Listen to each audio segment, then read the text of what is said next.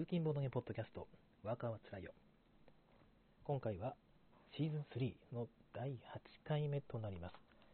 シーズン3は通勤中に、えーとですね、配信するのではなくですね、自宅の方でゲームメカニクス大全という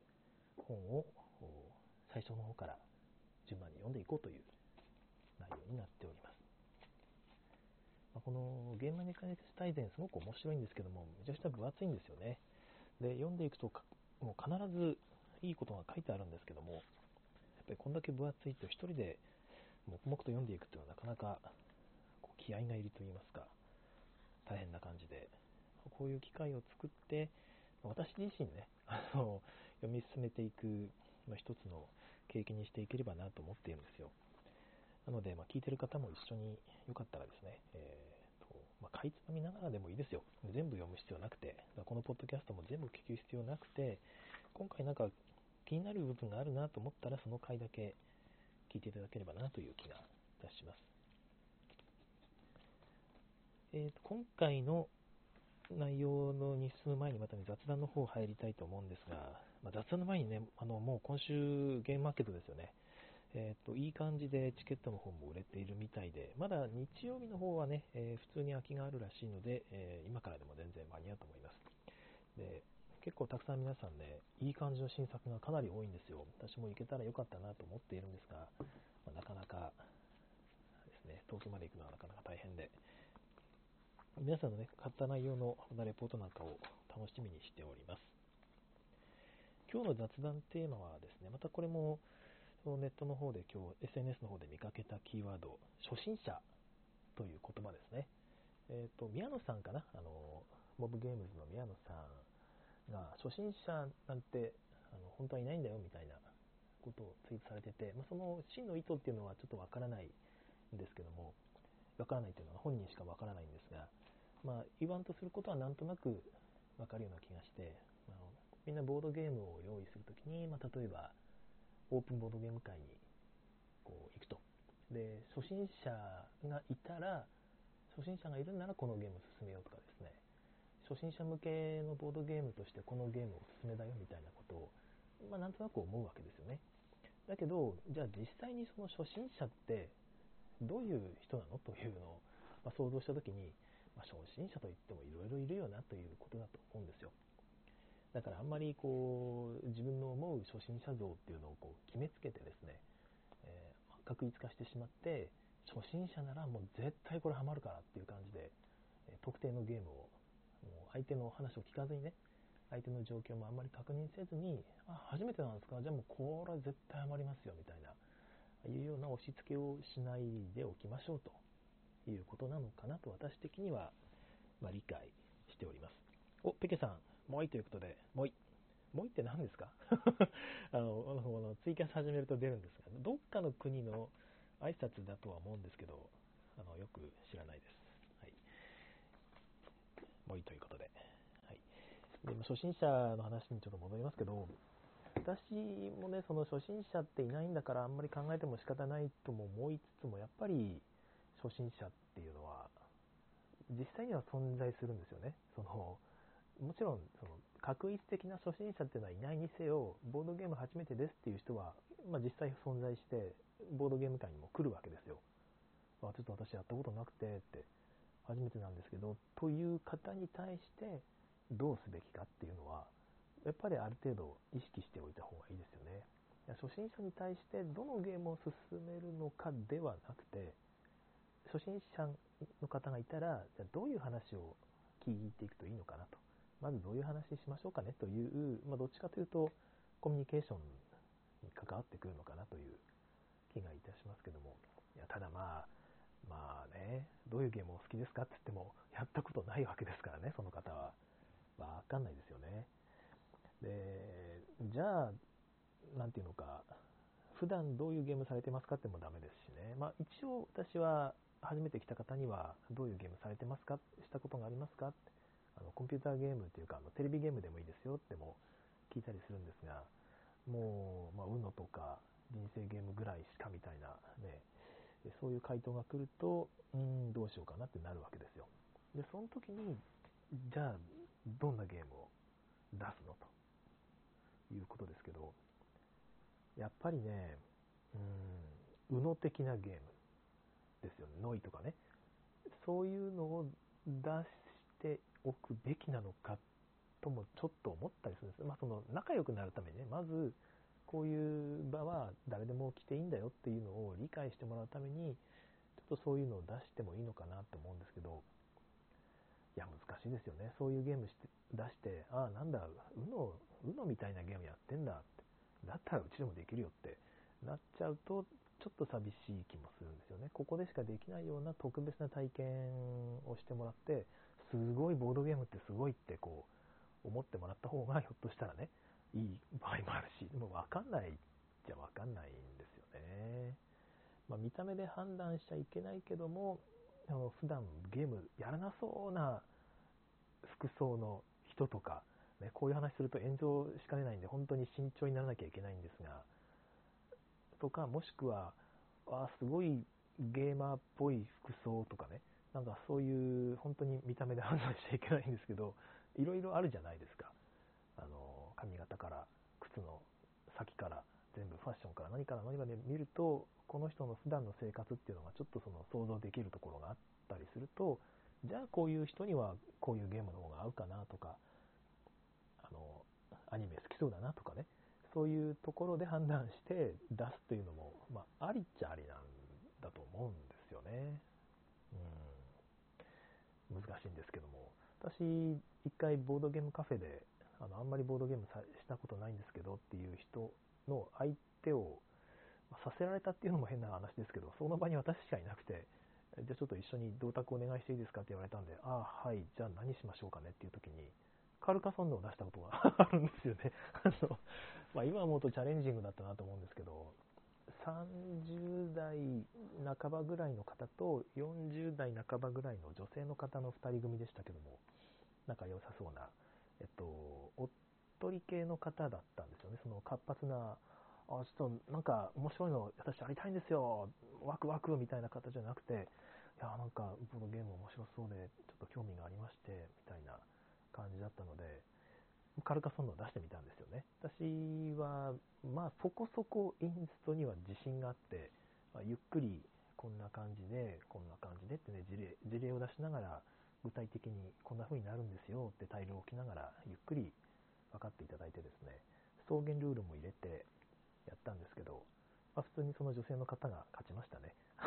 私別に手抜いたわけじゃないんですが、まあ、だから楽しんでいただけたみたいで、その後も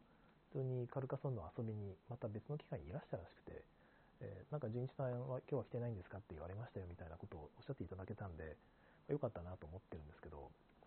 あの時に、じゃあ、うの系のゲーム出したら、果たしてどうだったんだろうっていうのはちょっと思ったりもするんですよね。えー、アルガさん、はい、ありがとうございます。アルガさんが私のファンみたいな感じになってすいませんね。盛り上げていただきまして、毎回ありがとうございます。えー、そういう感じなので、まあ、初心者だからといって、まあ、んまり簡単すぎるゲームを出してもダメなのかなとは確かに思います。で、まあ、見た目で判断しても本当に良くないんでしょうけどね。皆さん、いろいろ苦労されてると思うんでね、えまたこの話、なんかコメントありましたら、ぜひ、今回だけじゃなくても、この今回以降の雑談タイムでもいいので、前の話の初心者の話なんですけどってことで、コメントいただければ、ぜひご紹介させていただければ、いただきたいなと、思います。えー、なんかないですかね？ありませんかね？皆さん、こういう初心者の時にこういう対応されて嫌だったんだとかですね、もしくは初心者に対応した時にちょっと反応悪かったんだみたいな話が、もしあったら、ぜひぜひ教えていただきたいですね。ということで、とりあえず一旦あの本題の方に入りましょうかね。ゲームメカニクス大全を読んでいきましょう。あ、そういえば、ペケさん、今週末、あれですよね。あの現場ですよね。アルナさんもお二人とも現場ですよね。大変ですね。えっ、と、お二人とも東京の首都圏の方ではないはずなので、これから準備とかも大変だと思います。ゲームマーケット頑張ってくださいね。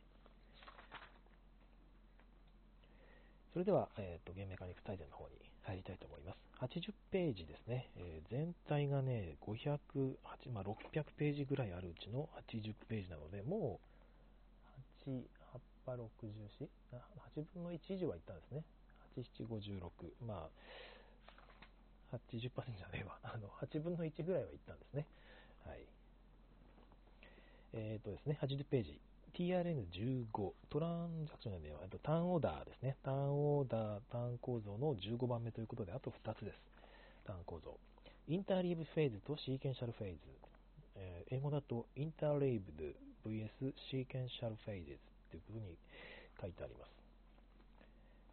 えっ、ー、とですね、概要としてはですね、これはちょっとこれまでの、なんつうか、ターンの中の話というよりは、そのターンというのが、どういうフェーズの中でどういうふうにあの実行されるかということですね。まあ、フェーズの中っていうか、ちょっと構造の、本当に構造の話です。えーと、フェーズがあるとしますよね。フェーズ A、フェーズ B、フェーズ C っていうのがあって、まあ、もうちょっと具体的な方がいいか。えー、種まきフェーズ、収穫フェーズ、販売フェーズって3つあるとしたときに、その各フェーズをその手番の人が、じゃあ僕の手番が来ましたと。じゃああなたはこの手番で収穫フェーズと、あ、種まきフェーズと収穫フェーズと販売フェーズ全部やってくださいと。これで1手番終わりです。っていうのが、えー、っとですね、シーケンシャルフェーズです。まあ、シーケンシャルっていうのは連続的って意味なんですね。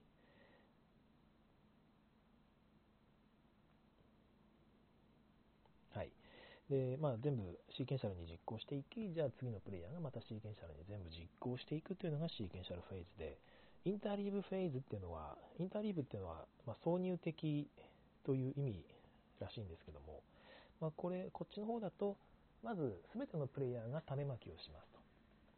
と。やってから、じゃあ種まき終わったんでフェーズ B、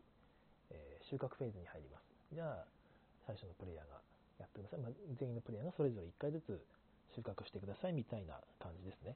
これがインタリーブフェーズということみたいです。えー、まあ、なんか最近、まあ、解説の方に入ると81ページの方ですね。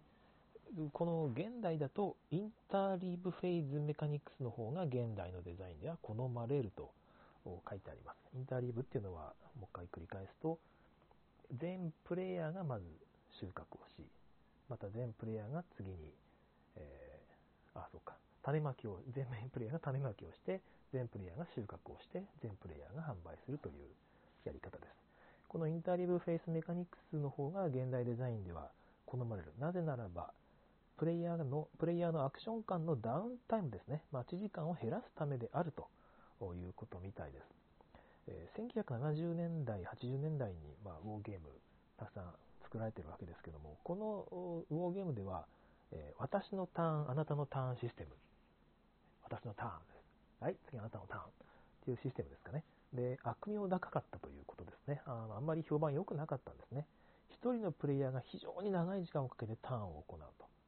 対戦相手はやることがないということで、ゲームに関係ないことをしていたりしていたらしいですね。まあなんか牧歌的で、それはそれで良かったんでしょうけども、まああんまり良くなかったんでしょうかね。それが1980年代、90年代に変化の兆しが現れると。デザイナーはインターリブフェーズメカニクスに移行し、プレイヤーのエンゲージメント、参加度と書いてありますけど、エンゲージメントを上げたのであるということで、今ではもうインターリブフェーズメカニクスの方が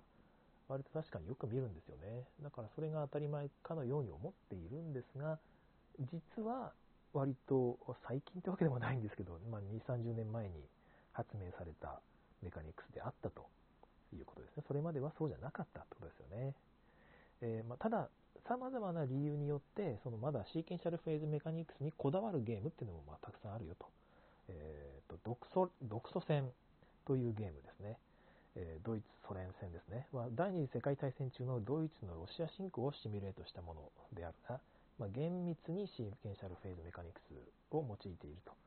いうことだそうです。各プレイヤーは次のプレイヤーのターンになる前に、えー、増援と配置転換、すべての軍隊の移動、戦闘、突破的な動き、突破的な戦闘、でこのすべてのステップを実行すると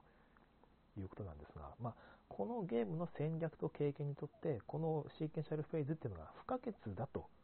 言うんですね。なんでかっていうと、まあ、対戦相手が何かをする前に、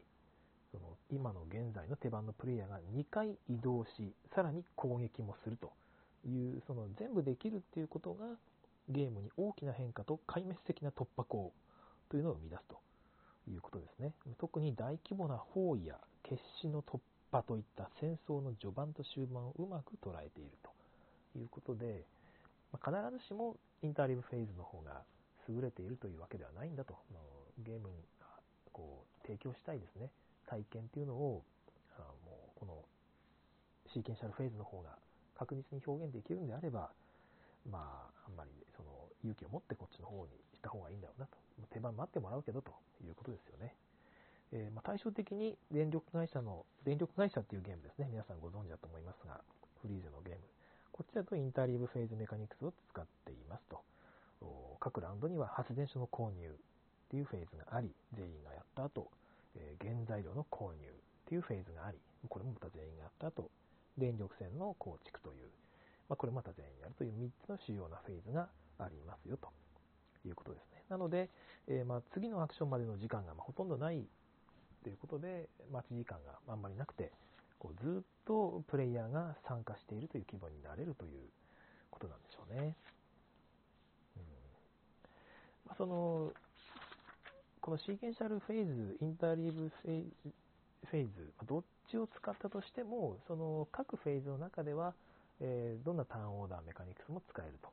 まあ、これ、なんか状況的ターンオーダーメカニクスで説明されたことですよね。電力会社、まさにこれも電力会社を例にして言ってますけど、そのフェーズの中で、えー、ターンオーダーっていうのをいろんなやり方を使ってターンの順番を決めれますよということみたいです。はいまあ、つのゲームの中で、この部分はインターリーブであり、この部分はシーケンシャシーケンシャルにするっていうふうになっているという場合もあっても良いと書かれています。だから、まあ、それぞれにふさわしい場所と状況があるということで、まあ、どっちがいいとね、まあ、先ほどはインターリブフェーズの方が現代のデザインでは好まれるって書いてありましたけど、まあ、どっちがいいと決めつけずに、いい内容を選んでくださいということみたいです。えー、シーケンシャルなゲームとしてよく知られているゲームだと、スルージエイジズも挙げられてますね。私もでもどっちかというとインターリーブシステムの方が聞くと好きかなっていうのは、あの、インストですよね。そのゲームのルール説明を聞いたときに、一回じゃちょっとわかんない時があるんですよ。だから、その段階で、例えばスタピー、スタートプレイヤーを任されて、はい、どうぞシーケンシャルフェーズで、あの、フェーズ A、B、C、D、E 全部やってください、みたいな感じ言われるとですね、やっべよくわかんねえってなるんですよね。で、それが、あの、インターリーブになっていたらですね、じゃあ皆さん、まずフェーズ A やりましょうって言って、やこの時に、これでそれ何何するんでしたっけって聞けるっていう感じですよね。ああ、なるほど、なるほどって。他の人がやってるのもこう見れるしですね、えー、なんとなくこう理解しながら、ゆっくりとこう、人のやり方を真似しながら やっていけるっていう意味で、ちょっとホッとするっていうのがあります。インタリーブ大好き。はい。えー、っと、あ、すいません。さっきのコメントのお返事いただいてます。アルナさん、明日まで出勤。え会社の強制有給制度フル活用。おー、すごいじゃないですか。明日ってことはもう木金とお休みですね。素晴らしい。羨ましい。木金？木金？そうですね。木金とお休みってことですよね。いいですね。ペケさん、大変ですね。準備終わりましたということでお疲れ様でございました。やっぱり、今回たくさん人来てほしいですね。うん。またどんな新しいゲームが出るのか、私も楽しみにしています。えーと、その次のメカニクスというか、ターンオーダーとターン構造の最後のメカニクスですね。えー、と83ページ。TRN16。1回休みっていうですね、例のアンチパターンですね。えー、よくないよという言われているパターンだと思いますが、1回休み。英語では loser turn という言葉になっています。えー、概要。これは様々なターンオーダーメカニクスに適用できるメカメタメカニクスである。工事のメカニクスであると。え1回休みとなったプレイヤーは次の1ターンを飛ばされ、次のラウンドか次回のターンが発生したときにようやくターンを行うと。えーまあ、19世紀から20世紀のロールムーブゲーム、いわゆるすごろくゲームだと思うんですが、まあ、こういうゲームだと1回休みっていうのは一般的だったらしいですね。でただ、現在のゲームデザイン哲学では回避するべき悪い見本、アンチパターンだと考えられているということです。えー、特定のマスに止まったりですね、また、えー、とカードを引いたりといった、まあ、それ自体ランダムのものの結果として頻繁に使用されていたということなんですが、そのランダムなものの結果として使用されていたというのが、ちょっと多分、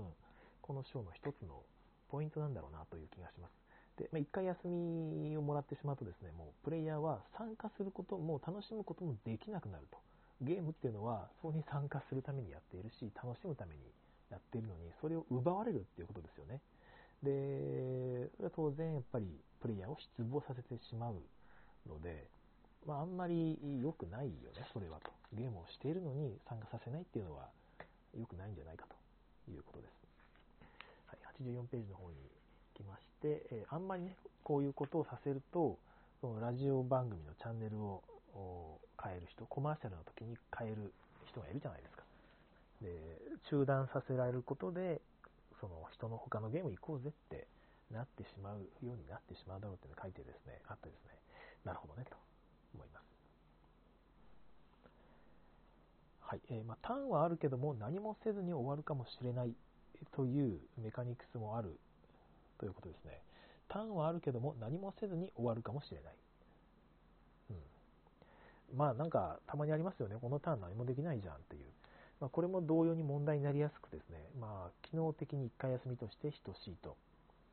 ああ、なるほど。まあ、その例として、そのトラブルとかね、蛇とはしごっていうゲームが挙げられてるんですが、こういうすごろく型のゲームでちょうどの数でないと勝てない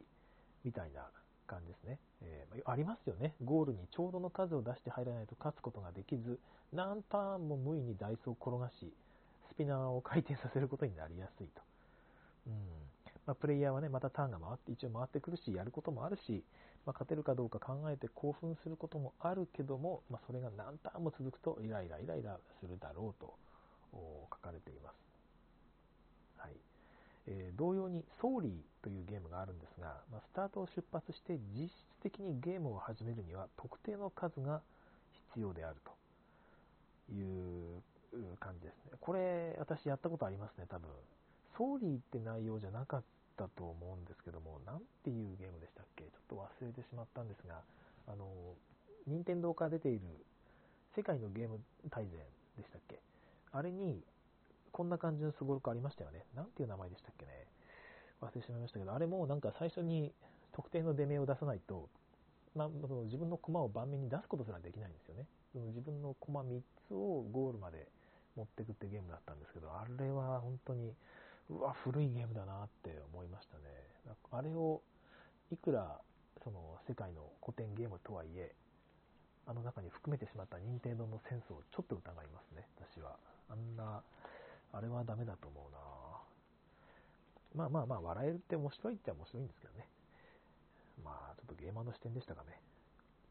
えー、また、モノポリーっていうゲーム、皆さんね、ご存知だと思うんですが、刑務所に送ると、ずっと、その、ゾロ目出すまで回休みなので、ちょっとあんま良くないですよね。ただ、このモノポリの場合は、なんていうか、終盤になるとですね、もう出たくないんですよね。歩くと誰かにお金払わなきゃいけないから、刑務所行きたい行きたいってなるっていう、まあ、ちょっとしたひねりがあると書かれていますが、まあ、これ改善策というほどの改善策ではないですよね。まあ、後半にはちょっと刑務所の位置づけが変わるよというだけなので、前半で刑務所入ったら本当つまんないし、いきなりだいぶ出遅れるし、で良くない気がしますよね。うん、で、こっから先がその84ページの下段の部分なんですけど、1回休みに見えるけど、まあ、実際はそんなにプレイヤーにストレス与えないよっていう例が書かれています。ワーカープレイスメントですね。まあ、これチャプター9でまた説明が入るんですが、このワーカーを失うという場合があったりするんですね。それはやっぱり1回休みに等しいと。で、なんていうか、アクションの回復システムっていうのがまた後で出てくるんですが、アクションを回復すると、ワーカー全部回収しますっていうやつですよね。その時はなんか一回休みになったように感じられるということです。で、また、UNO とかではですね、まあ、カードを出せなかったら1枚引くわけですけど、あれはなんかその、1回休みにちょっと似ている感じですね。ただ、UNO のカードを引くというのは、1回休みっぽいけど、プレイヤーは実際にはカードを引くという楽しみがちょっとあるので、どんなカードかなっていうね、参加しているという雰囲気はやっぱりあるわけですよ。あれは1回休みっぽいけど、参加度は損なわないということですね。ここから見えてくるのは、やっぱり1回休みっていうのがどうしても必要ならば入れればいいけども、何らかの形でゲームに関わらせてあげると。その満足度を与えてあげるってことですよね。ゲームやってるんだ、嬉しいなっていう気分を与えてあげることができれば一ついいんだろうということですね。えー、あとさっきのそのワーカーを回収して、えー、また次のアクションに備えるっていうのも、あれは本当に一回休みなんですけど、自分の意思でそれは、なんていうか、実行していますよね。選択として。あの先ほど、ランダムな結果として一回休みを与えられるっていうのが昔のすごろくでよくあってダメだっていう話がありましたけど、あれはランダムに一方的に押し付けられる。なんか自分は何も悪いことしてないのに一回休みになったっていうのが良くなかったっていうことだと思うんですよ。で、このワーカーを回収して一回休みっていうのは、まあ、あくまでも自分がこう選択した結果なので、まあ、割と受け入れられるのかなという気がいたします。えー、とまた他のやり方としてですね、他のプレイヤーが追加のターンを獲得すると、その他のプレイヤーにとっては1回休みに相当すると書かれていて、確かにその通りですよね。他のプレイヤーが追加ターンやってるってことは、なんか俺1回休みみたいな感じになる気もするんですが、まあなんか心理的なフレーミング効果、まあなんかまあちょっとその見せ方がいいおかげで、そういう手法っていうのはあんまり悪いものとは感じないと。まあ、そういうことで、まあ、1回休み的な効果を加える問題解決方法として、誰かに、他のプレイヤーに追加のターンを与えたりですね、リソースを取り上げたりするっていうのは、まあ割といいやり方なんじゃないかと書かれています。うん、個人的にはやっぱり嬉しくないと思うんですけどね。他の人に追加ターン、1人のプレイヤーが追加ターンを得るっていうのはまあまあいいと思うんですが、リソースを取り上げちゃうのはやっぱり良くない気はしますよね。さっきやったターン何だったんだよって、ちょっとなってしまう気がするので。はい。えー1回休みになった理由っていうのが、プレイヤーのコントロール下にある場合、この悪い見本っていうのはアンチパターンは緩和されるということで、さっき言ったことですね。自分がやってコントロールした結果、1回休みになるんであれば、まあ、まあいいだろうということですね。はい。えっ、ー、と、まあ、リスクのあるコースを選択したと。自分が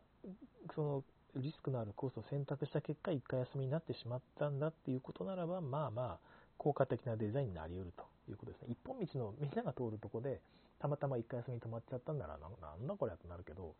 まあ、こっちの道を行くと1回休みあるけど、その代わり、なんかたくさんお金もらえるマスがあるよとかね。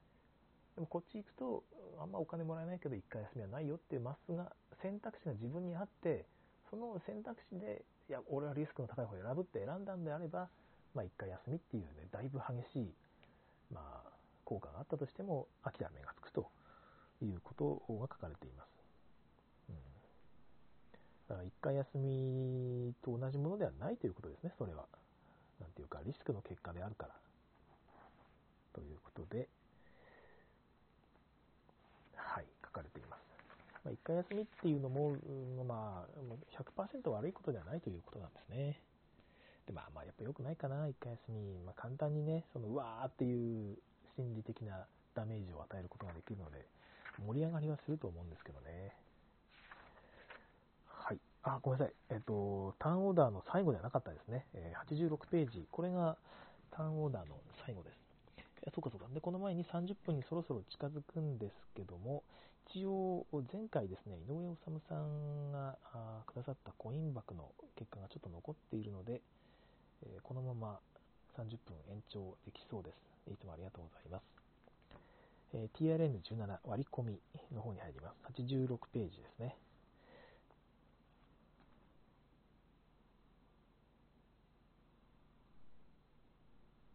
ちょっと待ってくださいえっ、と、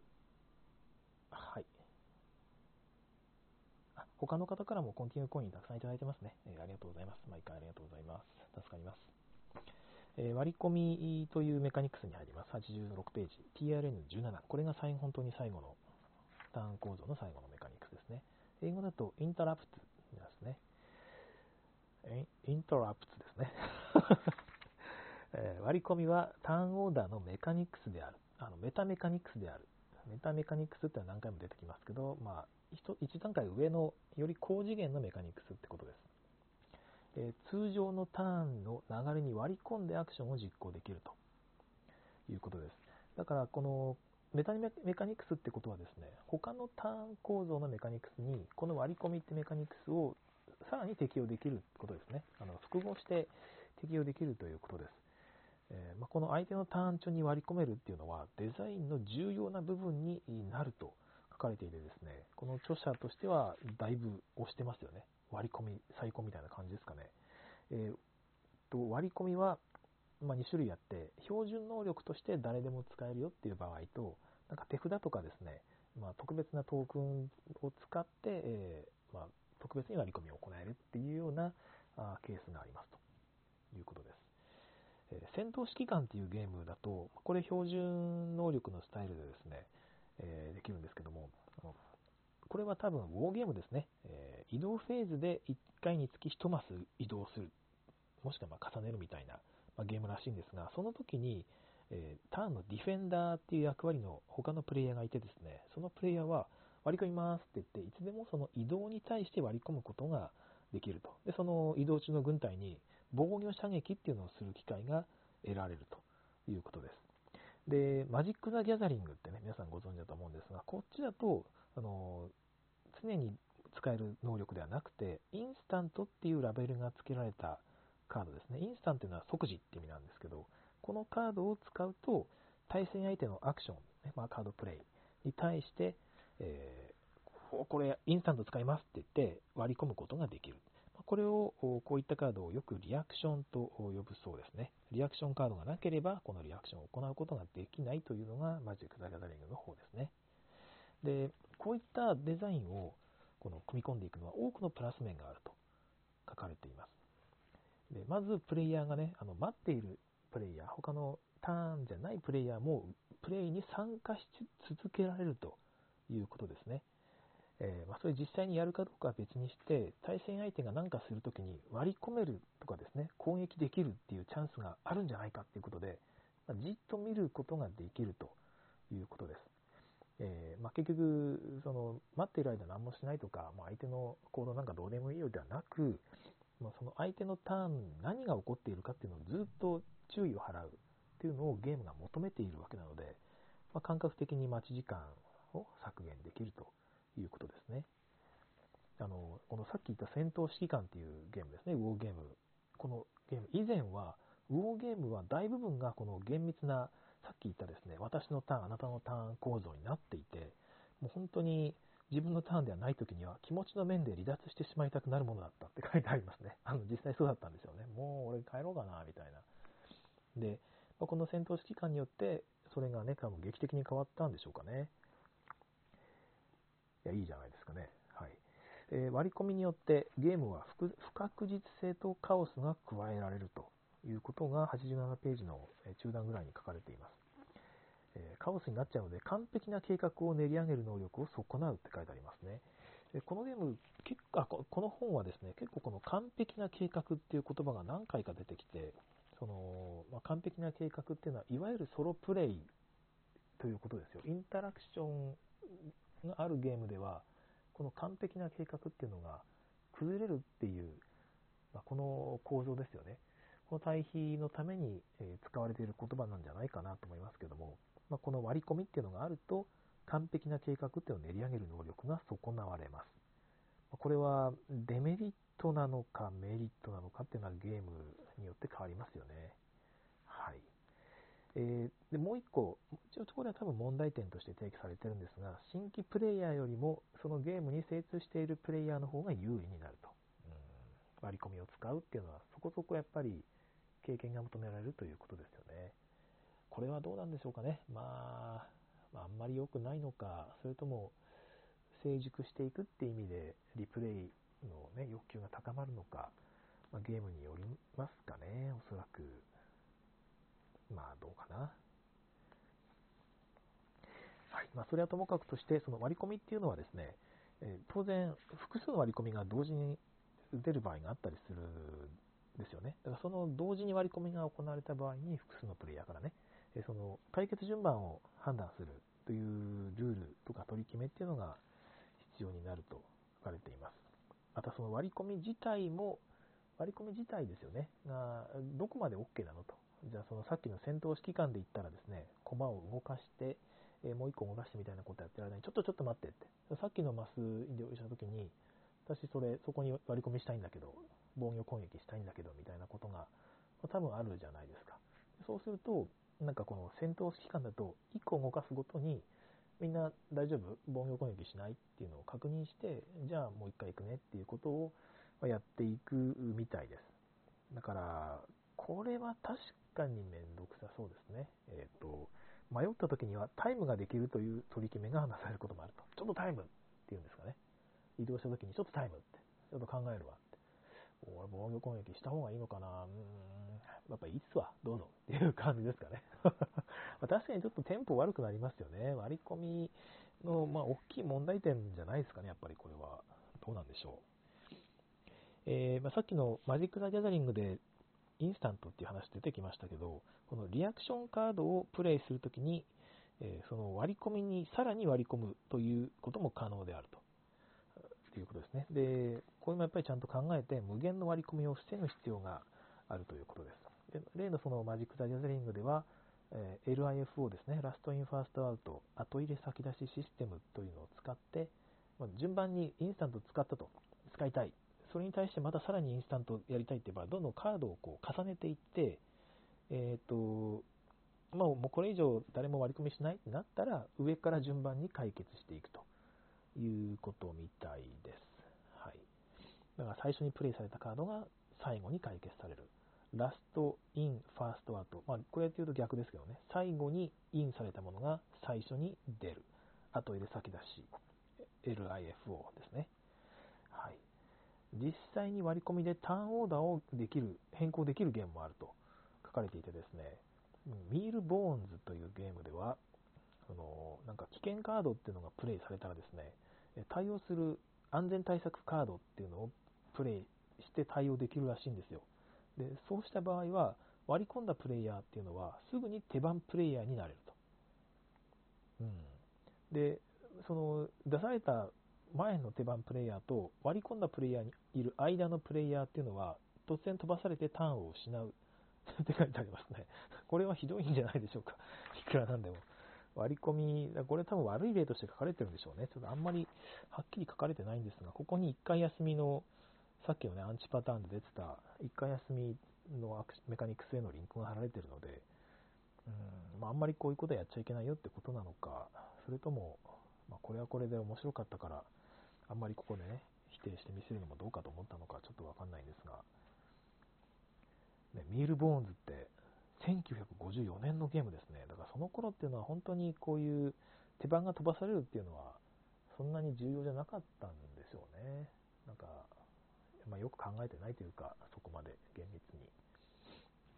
どうなんでしょうかね。まあ、あんまり、普通に良くないですよね。はい。ということで、ま、割り込みっていうのは、まあまあ面白そうですよね。割り込みを入れることでダウンタイムを減らせるっていうことであれば、まあ、そういうやり方を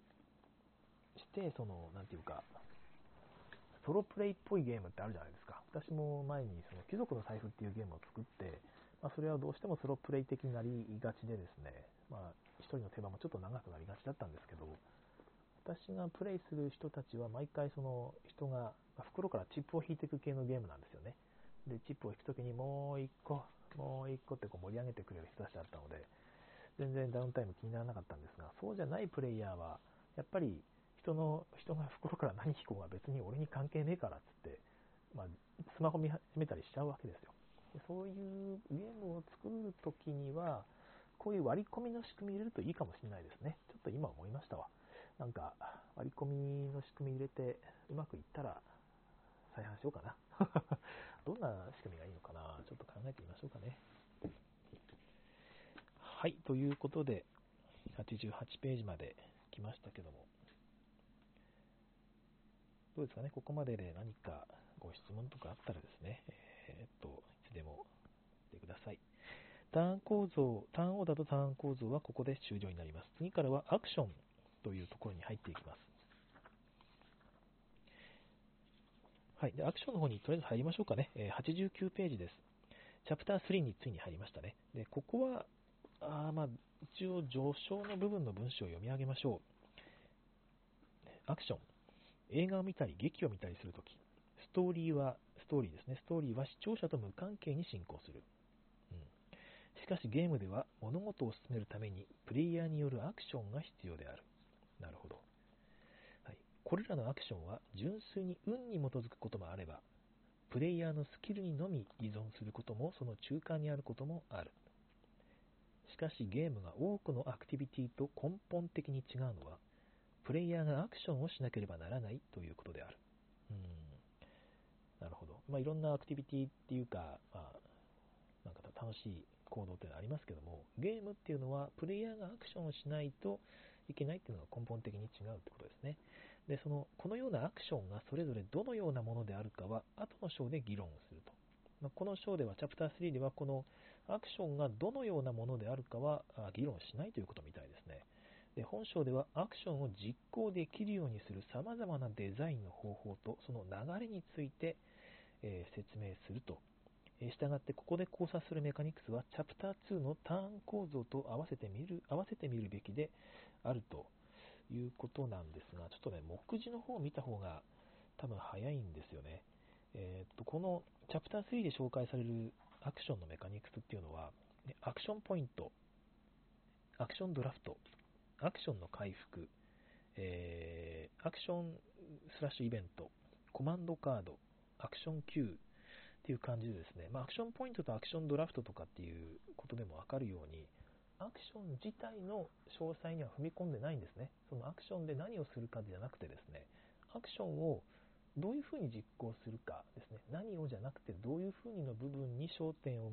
その向けたのが、このチャプター3みたいです。まあ、単純に言うと、そのブースタードラフトってアクションを選ぶじゃないです。だそういう時に、その何を、その選んだアクションで実際何をするかではなくて、どういうふうにアクションを選ぶかっていうのがブースタードラフトですけども、ま、そういうことですね。そういう、どうやって選ぶか、どうやってアクションを実行していくかという部分に焦点を向けているのがこのチャプター3みたいです。だから、結局ターン構造とすごく密接に関わっているということですね。はい。え、ー、と、89ページの中段の方に行きます。アクションは単一または一連のステップでプレイヤーが選んで実行する。例えば、駒を移動させたり、キューブを拾ったり、株を売却したり、戦闘を始めたりするということは全てアクションと言える。一つのアクションでもキューブの獲得と株の売却の両方を行うというようにゲーム構造と描かれるテーマによって複合的なものになることもあると。アクションの選択とゲームへの統合によって、そのゲーム独自の感覚を与えることができると書かれています。うんまあ、結局、そのゲームのオリジナリティを出す一つのコアになりかなりがちだというかなり、なるということですね。はい。なることができるということですね。えー、これらのアクションシステムは、プレイヤーが連続して実行できるアクションの数、アクション同士の関連付け、プレイヤー間のインタラクション、及びその他の特徴に関してゲームの複雑さをコントロールすると。うん、複雑さをコントロールするということは、まあ、このどのアクションメカニクスを選ぶかによって、えー、複雑にしたりですね、えシンプルにしたりすることができるということなんでしょうね。はいえー、ロンデルやアクション Q のようなアクションシステムの操作はゲーム自体の焦点や主要なメカニクスになり得る。そうですよね。あるいは主に背景に溶け込むフレームワークにすることもできると。うんまあ、主要なゲームのメイン部分にすることもできたり、まあ、骨組みにすることもあんまり目立たないけど骨組みになってるねっていうようにすることもできるということだそうです。うんあの、世界の七不思議ってね、さっきもブースタードラフト出ましたけど、ブースタードラフトが面白いっていうことで、あれはまさに主要なメカニクスですよね。ゲームが十分にインタラクティブではないか、選択肢が多すぎてプレイヤーを圧倒する場合、そういうゲームありますよね。あんまりインタラクティブじゃないな、ソロプレイっぽいなとかね。もしくは選択肢が多すぎてプレイヤーを圧倒する場合、うん、そういうゲームありますよね。問題の根本的な原因はアクションを利用できるようできるようにする方法にあることが多いと、うん。デザインのこの部分を中止すればこうした問題は解消できるかもしれない。この部分がね、すごく面白いなと思って、このソロプレイっぽいとか、これちょっと選択肢多すぎて複雑すぎないっていう時ですね、ソロプレイっぽいならちょっとインタラクション加えようかとかですね、選択肢が多すぎるのはちょっとやっぱ削ろうかってね、考えちゃうんですが、そうじゃなくて、問題の根本的な原因が、そのアクションのメアクションメカニクスの選択方法にあると。アクションメカニクスの選択というか、そのアクションメカニクスが噛み合ってないからじゃないかと。いうことをこの部分は言ってるんですね。これはちょっと私もあんまり考えたことがなくて、なるほどなという気がいたしました。だから、あのそういう問題にぶち当たったときに、これひょっとしてアクションメカニクスを変えたらうまくはまるかもっていうのをちょっとね、デザイナーが意識として持っておくと、ひょっとしたら正解にたどり着く一つの道しるべになるんではないでしょうか。はい。えっ、ー、と、あ、哲郎さん、貴族の財布面白かったですということで、あ、ありがとうございます。えっ、ー、とですね、哲郎さん同じく、麻雀のポンは割り込みで手番を飛ばされますかね確かに、ありましたね。あれ、あれ、あれ嫌ですよね。まあ、嫌だ、嫌だな。嫌だけど、そんなにもうなんか普通のこととして受け入れられてるのは、手番が早いっていうのは一つありますよね。まあ、であと、飛ばされることで、山がその減っちゃうわけじゃないから、まあ、まあ、なんていうか、最終的に後でもう一回積もれるかなっていう可能性はちょっとあると。まあ、やっぱりどうしても、その分、積もる回数はちょっと減っちゃうんですけど、あれ、よく考えたらひどいですよね。昔のゲームにありがちなのかな、その順番がよくわかんなくなるから、泣いたら飛ばそうっていうのは、泣いたらっていうか割り込みが発生したら、そのプレイヤーに飛ばすっていうのは、まあまあ、昔のゲームにはよくある。確かに。なるほど。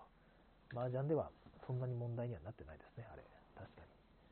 まあ、何回も繰り返すっていうのがいいんですかね、あの麻雀の場合は。別にそれ1曲で終わりじゃなくて、だいぶ長いことやるので、お前もポン後でしろよってことでしょうかね。はい。まあ、そんな感じでアクションポイントじゃない、アクションの章にようやく入っていきます。アクションの内容の方は、その個別にそのアクションで実際にどういうことをするのっていうのは、後の方でえ詳しくいくので、今回はそのアクションを実行していく構造の方の話をしていきたいと思います。ね、前の章はプレイヤーが手番をどういうふうに実行していくかという構造でした。今回はアクションそのものがどういうふうに実行されていくかという、えそういう構造の話をしていきます。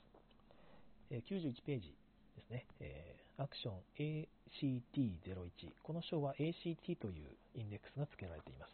アクションポイント。英語では action point と書いてますね。えー、まあ、よく知ってる方は知ってると思うんですが、アクションポイントっていうのを自分の手番にもらえるんですよ。3ポイントなり5ポイントなりね。でそれを消費して、えー、それが尽きるまではアクションを何回でも実行していくことができるという、そういうメカニクスです。で、解説の方にも書かれているんですが、極めて一般的であるということですね。で、様々なゲームに同様の構造が見られるので、その共通項について、えー、考察していくということみたいです。まあ、共通しているのは一定のアクションポイントを受け取り、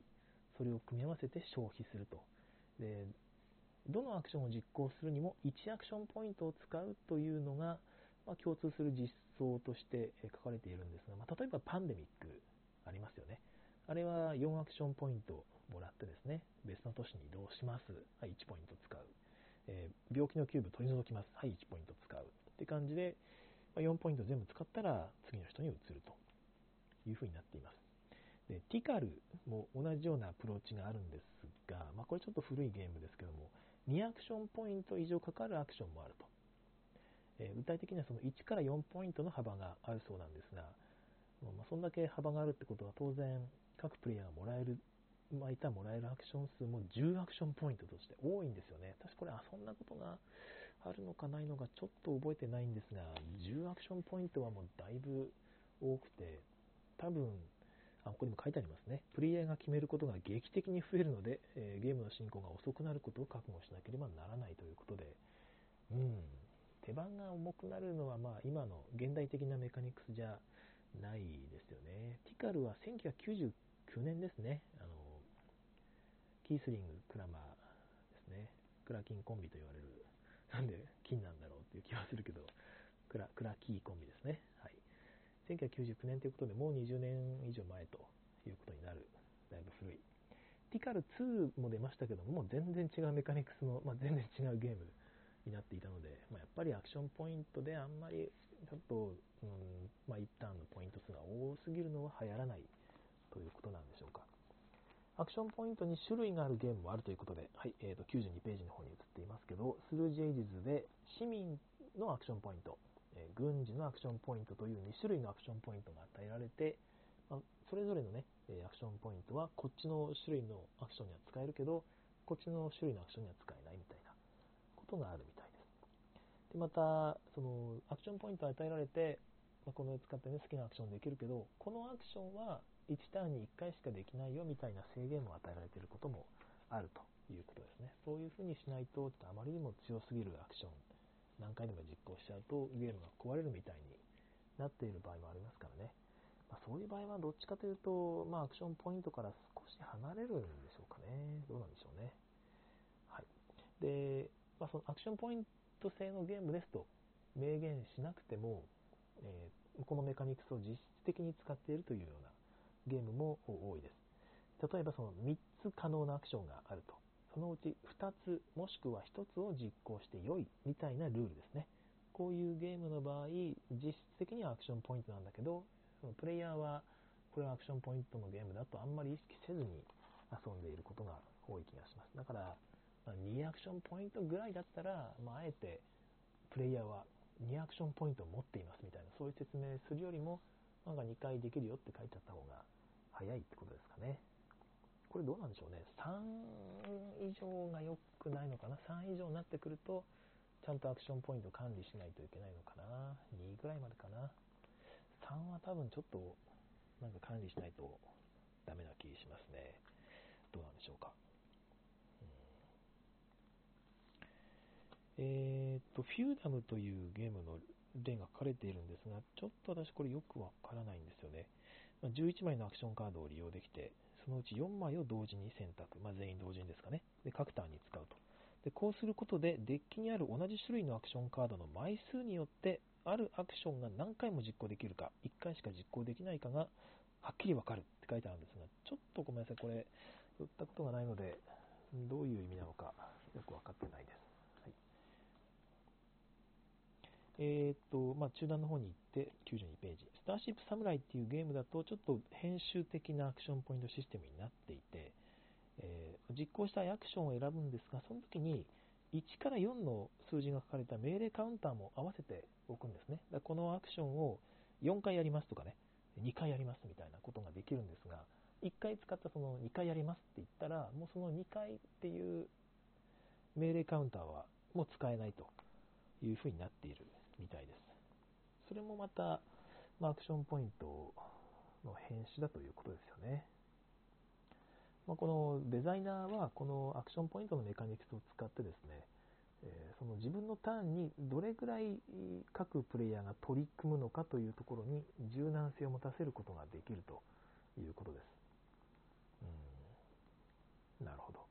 最近のメカニクスは、やっぱりこういうね、複雑にしてターンのね、えダウンタイムといいますか、1ターンの手番の時間を増やしていくって方向はあんま流行らないんでしょうね。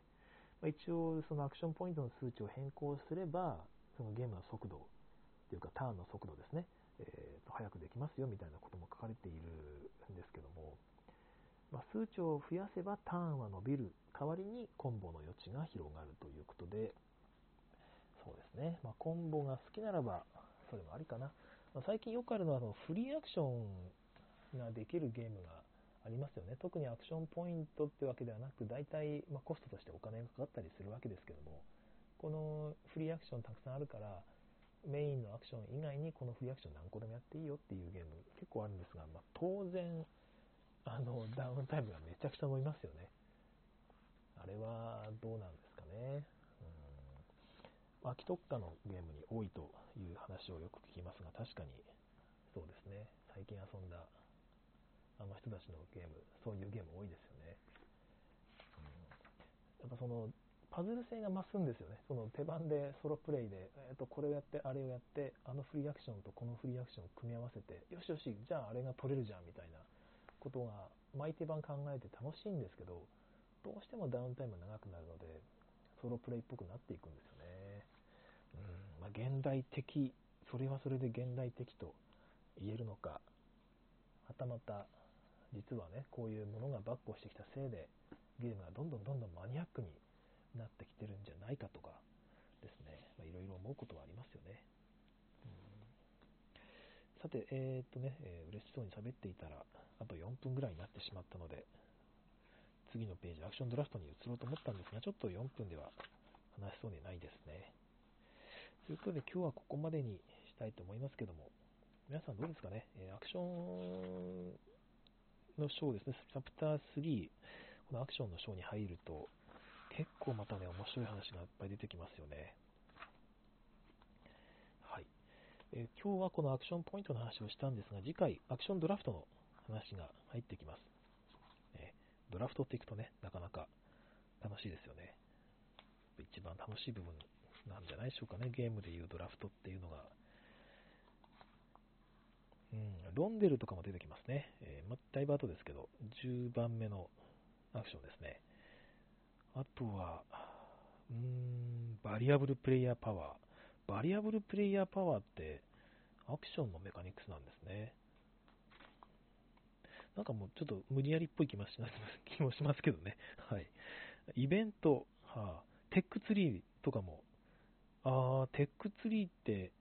アクションなんですね。確かにそうかも。はい。トラックボーナスは確かにアクションですよね。なるほど、なるほど。面白い。なんか、18番に narrative choice っていうのが 出てきますけど、なんでしょう、 narrative choice。名前がちょっと面白いですね。はい。まあ、そんな感じで、えー、このアクションのショーもなかなか盛り上がっていきそうでございます。ままあ、できるところまでやっていこうと思うんですがね、私も、このどこまでこの時間を取れるかっていうのが分かんなくてですね、おそらく途中で、ちょっとここまでって言って一旦終了するような気がいたします。なるべくね、たくさん長くやっていければなと思いますけども、できる限りお付き合いいただければなと思います。ということで、今日も終了したいと思います。えー、長々とお聴きくださいましてありがとうございました。それでは皆さん、えー、次回更新お楽しみに。さようなら